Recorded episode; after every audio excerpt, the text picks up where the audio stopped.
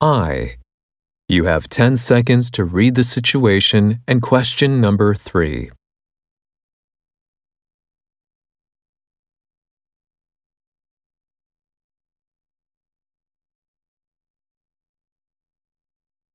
Hardwood is beautiful, and on the plus side, dogs seem to enjoy its warmth. Their claws can be hard on some hardwoods, though. For example, you should avoid oak. Hard maple won't get claw marks, although it's at the higher end of the price range. We also have laminate, which resembles hardwood but is made of several layers of artificial materials. It comes in various strengths, and they're rated from AC1 to AC5.